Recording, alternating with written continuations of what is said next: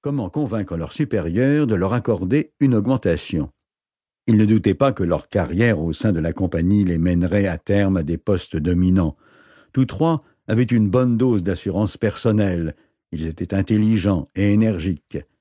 Le seul problème était, de leur propre avis, la lenteur invraisemblable du processus. Henning Klopper effleura ses cheveux soigneusement peignés et vérifia du bout des doigts la rectitude de son haut col blanc. Je vais vous raconter une histoire, dit-il, une histoire qui s'est passée il y a quarante ans. Werner van der Merwe le dévisagea derrière ses lunettes au verre nu. Tu es trop jeune, Henning. Dans dix-huit ans, d'accord, tu pourras nous raconter tes. Henning Klopper secoua la tête. Il ne s'agit pas de moi. Je veux vous parler d'un sergent anglais qui s'appelait George Stratton. Hans Duplace, essayait en vain depuis tout à l'heure d'allumer un cigarillo, l'interrompit. Depuis quand t'intéresses-tu aux Anglais? Un bon Anglais est un Anglais mort, qu'il soit sergent, politicien ou inspecteur de mine. Il est mort, ne t'inquiète pas. C'est précisément ce que j'allais vous raconter. La mort du sergent Stratton, il y a quarante ans.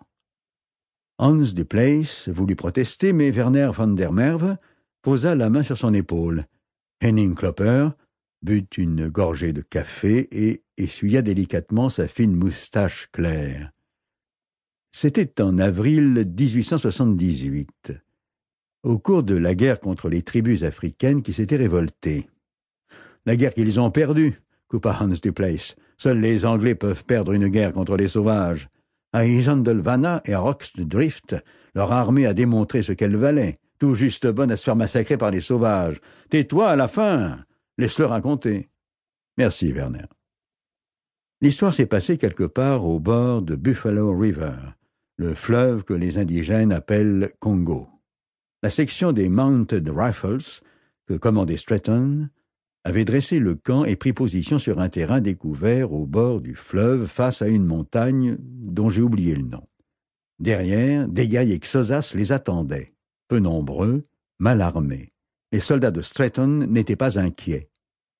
D'après leurs éclaireurs, la troupe Xosa semblait sur le point de battre en retraite. En plus, ils attendaient des renforts dans la journée. Mais soudain, le sergent Stratton, pourtant connu pour son sang-froid, a commencé à se comporter de manière étrange. Il a fait le tour de ses soldats et leur a dit adieu.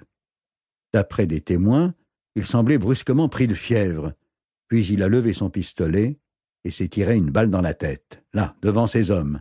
Il avait vingt-six ans, quatre ans de plus que moi. Henning Klopper se tut, comme si la fin de sa propre histoire l'avait pris au dépourvu. Hans Duplace souffla un cercle de fumée, il attendait la suite. Werner van der Merwe appela d'un claquement de doigts le serveur noir qui essuyait une table au fond du local. C'est tout? fit Hans Duplace. Oui, ça ne te suffit pas Je crois qu'il nous faut un autre café, dit Werner van der Merwe. Le serveur qui boitait prit la commande avec une courbette et disparut. Et alors, insista Hans Duplace, un sergent anglais victime d'insolation qui se tire une balle, vous ne comprenez donc pas? Vous ne comprenez vraiment pas? Sa surprise était sincère. Il n'y avait de sa part ni jeu ni affectation.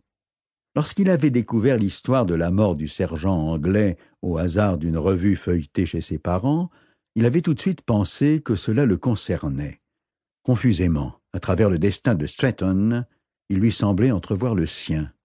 Cette réflexion l'avait d'abord laissé perplexe à cause de son invraisemblance même, que pouvait-il avoir de commun avec un sergent anglais qui s'était fait sauter la cervelle dans un accès de démence? En réalité, ce n'était pas la description du sort de Stratton qui avait capté son intérêt, mais les dernières lignes de l'article. Un soldat, témoin de la scène, racontait longtemps après que, au cours de cette dernière journée, le sergent Stratton n'avait cessé de répéter une phrase comme une formule conjuratoire plutôt me suicider que tomber vivant entre les mains des guerriers Xhosa. C'était précisément ainsi que Henning Klopper percevait sa propre situation en tant que Boer dans une Afrique du Sud de plus en plus dominée par les Anglais. L'alternative du sergent Stratton était la sienne. La soumission, avait-il pensé, rien ne peut être pire que de vivre selon des conditions que l'on n'a pas choisies.